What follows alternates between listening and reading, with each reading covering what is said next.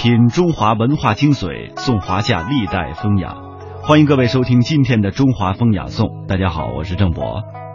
今天节目的上半时段，我们来说一说诗和酒。中国人终其一生是离不开酒的。我们欢喜的时候叫做开怀畅饮，当我们烦恼的时候叫做借酒浇愁。这一生一世，在酒里面，每个人酣畅流连的都是不同的心情。而在诗里，我们叫做流连诗酒。当一位一位的诗人捧起酒杯的时候，总会引起一种心事。曹操说：“对酒当歌，人生几何？何以解忧，唯有杜康。”那何以解忧呢？人生的忧伤可能是接踵而至，只要人在成长，忧愁跟我们的生命就成正比。那么酒能够减去多少烦恼呢？我们在酒里怎么样去诗意纵横呢？一路看来，中国人的诗酒从来没有分开。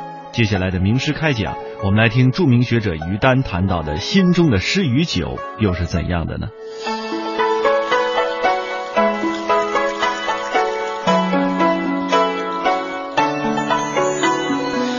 免费的课堂，轻松的环境，自由的时间。名师名师开讲。朋友们，大家好！要有多少场陶醉，我们才能够酣畅今生呢？想一想，中国人终其一生是离不开酒的。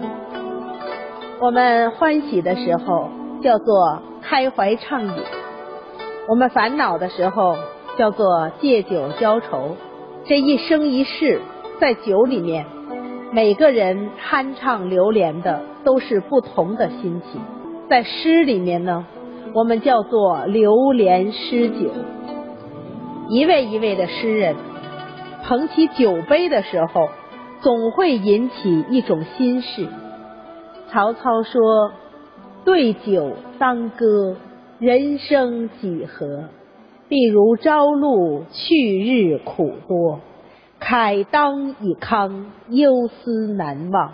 何以解忧？唯有杜康。何以解忧？人生的忧愁可能接踵而至，只要人在成长，忧愁跟我们的生命就成正比。那么酒能够减去多少烦恼？我们在酒里面怎么样去诗意纵横呢？我们一路看来。中国人的诗酒从来不分开，从有九龙之誉的蔡邕，到九虎谢玄，以酒浇胸中块垒的阮籍，天生刘伶以酒为名，一个一个的人都呈现出他的风采。有酒既醉，曾不吝情去留的陶渊明，可以在等待酒成的时候。摘下头上的葛巾露酒，而酒仙李白飘洒一生，酒圣杜甫在酒里咽下了多少心中的隐忧？醉吟先生是白居易，醉翁是欧阳修，自酿美酒的苏东坡，虽然他的酒量真的是很小，但是他留下多少爱酒的佳话？他的好朋友黄庭坚曾经说：“东坡老人翰林公，醉时吐出胸中墨。”这个人襟胸之间的学问笔墨，只有在他酣畅的时候，才可以一一的流露。陶渊明是个以酒写心的醉相公，所有的这些人都与酒有关。如果我们这样一一的盘点下去，中国诗人在酒中的美事，简直是列举不尽。说到诗酒纵横的年代，一定要看见那个酣畅淋漓的大唐盛世。大唐的酒意是什么样的呢？人们相逢意气的那一瞬间，如同王维写的《少年行》。新丰美酒斗十千，咸阳游侠多少年。相逢意气为君饮，戏马高楼垂柳边。木意相逢，意气相投，马一拴，上楼喝酒，何等的豪奢呀！只有一个青春无敌的时代，人们的内心才有这样简单的爽朗，人的心中才有澎湃的天真，没有被世事蹉跎，所有的酒都来的那么直白，所有的酒来的都毫不犹豫。这样的酒，其实，在大唐的时候比比皆是。再看看大唐的边塞。葡萄美酒夜光杯，欲饮琵琶马上催。醉卧沙场君莫笑，古来征战几人回。醉卧的那一刻，生命已经不足惜了，人的名垂千古，那样的一种浩荡壮志，其实是跟他心中酒的酝酿直接相关的。酒在大唐。集中表现在一个飞仙的身上。我们今天提起来，总会想到酣畅的李太白。李白一语可以概括他的人生，叫做“常见一杯酒，男儿方寸心”。我们想出来的这位飞仙，左手擎着酒杯，右手抚着长剑。浩荡的那种气概，就是他的诗篇，这就是他的素描。酒几乎是他的一种信仰。谁提起李太白，都会想起他的《将进酒》：“君不见，黄河之水天上来，奔流到海不复回。君不见，高堂明镜悲白发。”朝如青丝暮成雪，人生得意须尽欢，莫使金樽空对月。看看这三句话的跌宕，黄河之水自天而降，奔流到海一去不返。我们的空间呀，如此广阔。高堂明镜，朝如青丝暮成雪。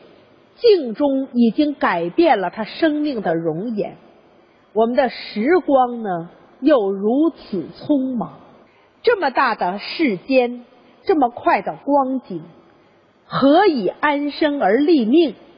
最后的结论：人生得意须尽欢，莫使金樽空对月。所谓片言景策，说的就是这样的话。这一句话。说出了李白一生的信仰。既然知道人生苦短，为什么我们还要蹉跎光阴？我们还值得内心有那么多的纠结吗？我们为什么还屡屡的放下空杯呢？这难道不是一种辜负吗？天生我材必有用，千金散尽还复来。不是每一个人。都可以这样评价自己。我们或者妄自尊大，或者妄自菲薄，我们或者在羡慕着别人的生活，我们或者在悲叹着自己的不幸。谁能知道天生我材一定有用吗？李白认为，千金散尽还可以再来的。那么眼前。我们且就今生散尽千金，所以他呼唤烹羊宰牛且为乐，会须一饮三百杯。李白常常用一饮三百杯，就算那个时候的酒是米酒，就算甜酒度数低，我们想想三百杯，这是一个多大的容量空间呢？但是你再一想也不奇怪，因为这个人在发愁的时候会说：“白发三千丈，缘愁似个长。”他既然有那么长的愁，他还不需要这么多的酒吗？他跟自己喝酒的朋友说：“岑夫子，丹丘生，将进酒，杯莫停。与君歌一曲，请君为我倾耳听。”来来来，大家一起喝酒，不要停杯啊！听我跟你们说说肺腑之言。钟鼓馔玉不足贵，但愿长醉不愿醒。古来圣贤皆寂寞，惟有饮者留其名。你认为那些个功名啊、利禄啊，那都是最难得的吗？其实跟这相比，如果有醉乡安稳，比这一切都值得珍惜。你看看古来的那些圣贤，他们的生命又怎么样呢？屈原是一个世人皆醉而我独醒的圣贤，但是当他抱恨沉于汨罗的时候，他快乐吗？他孑绝一身，形容槁枯，壮志未酬。所以李白说：“惟有饮者留其名。”刚才我说的那些魏晋时候留下来倜傥雅名的人。谁不是在酒中酩酊的呀？所以李白说：“你追慕古人，陈王昔时宴平乐，斗酒十千恣欢谑。”想想曹植、陈思王当年大宴宾客的时候，那真的是美酒斗十千呐。现在咱们接着喝呀，喝到酣畅处，主人不干了，说你们喝的也太多了。喝的这点钱不够了，他们可能身上也确实是没钱，但是正在兴头上，所以李白说：“主人何为言少钱，径须沽取对君酌。”别说钱多钱少，你拿酒就是，我不会欠你银子的。那么还哪来的钱呢？五花马，千金裘。呼儿将出换美酒，与尔同销万古愁。这就叫做钟鼓馔玉不足贵了。所有那一切，什么才是世间的珍惜？此一刻的心情酣畅，那是千金不换。对李白来讲，杯中之物可以消忧，倜傥千古。之所以成为李太白。没了酒，就没了他的精神。喝酒还是他的一条出路。他常常被自己的忧思困顿住。李白的行路难，面对眼前金樽清酒斗十千，玉盘珍羞值万钱。但是蓦然之间，停杯投箸不能食。拔剑四顾心茫然，这个时刻，人有多少难言之隐？为什么有酒迎尊了？为什么有珍馐美味了？还是啪一顿酒杯，把筷子一甩，当啷一声拔出了长剑。他有什么心事？欲渡黄河冰塞川，将登太行雪满山。闲来垂钓碧溪上，忽复乘舟梦日边。一个人在这个世界上，总归是要行走的，走在某一条路上，才会导向某一个目标。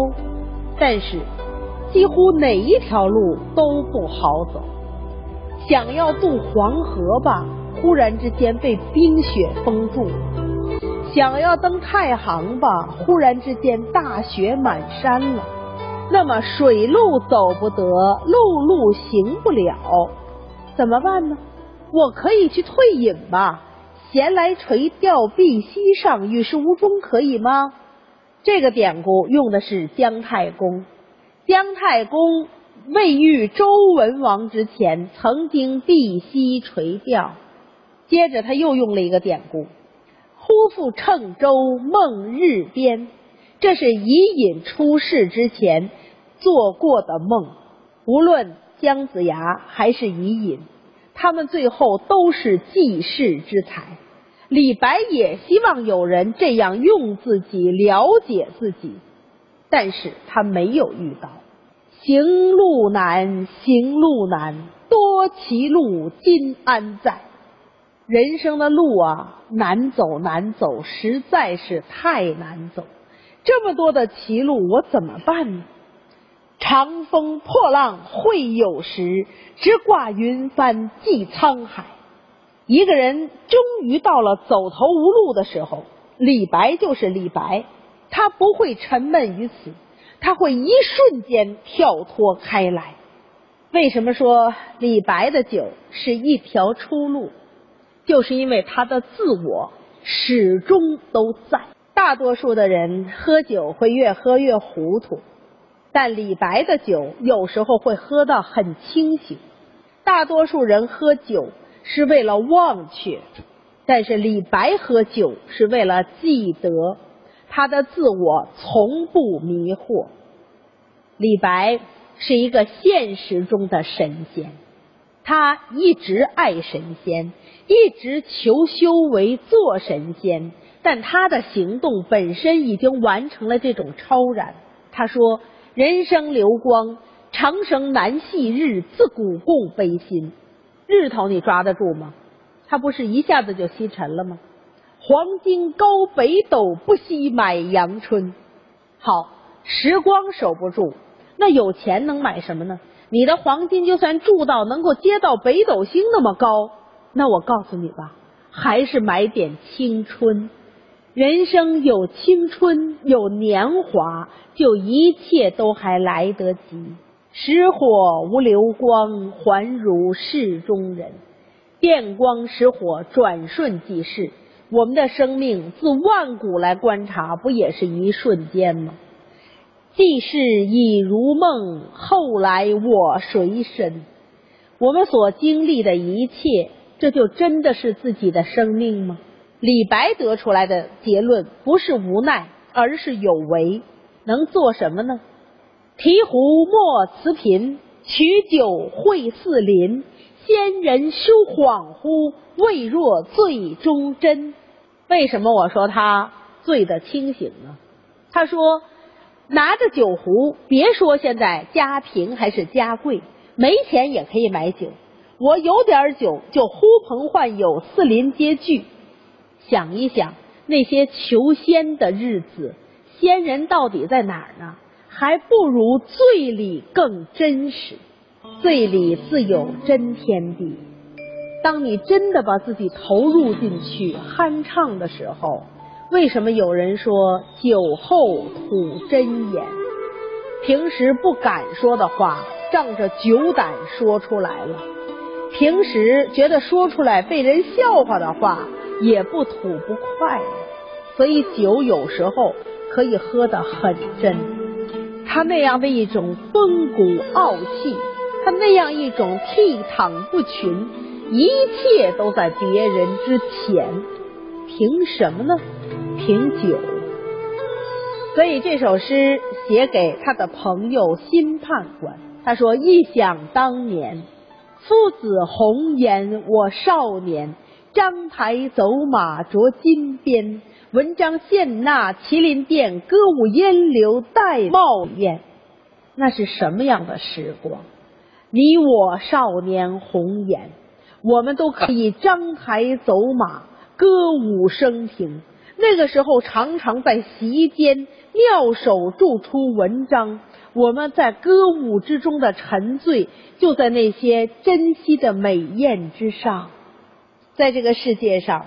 多少人行迹漂泊，走到天涯总是思归。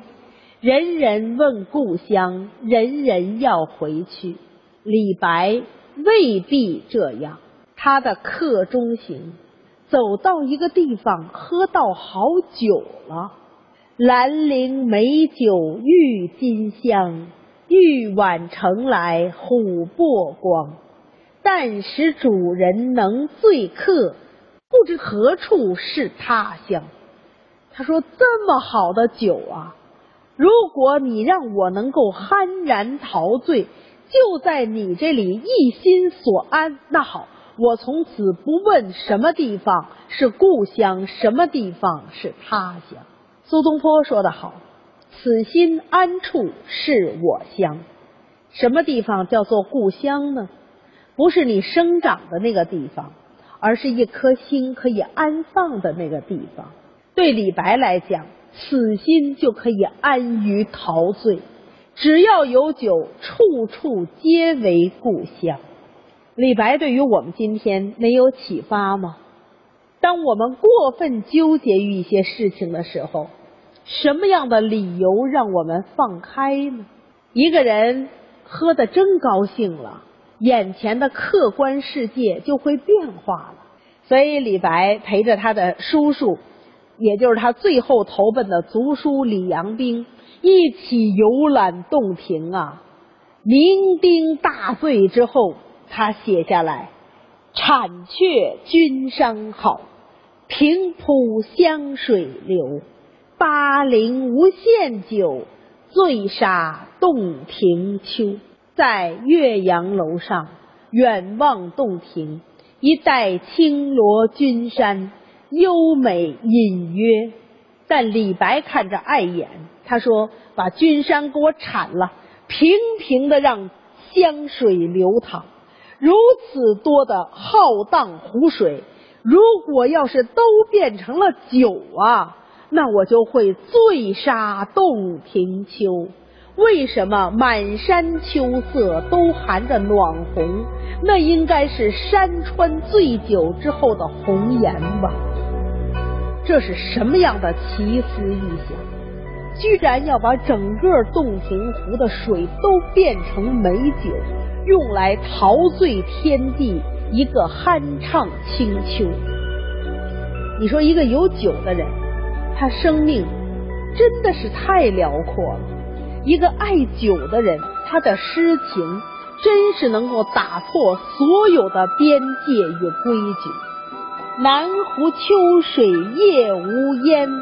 奈可乘流直上天，还是游洞庭，还是跟他读书说：“你看这个地方啊，南湖平静下来的时候，简直烟波不起，天清夜朗。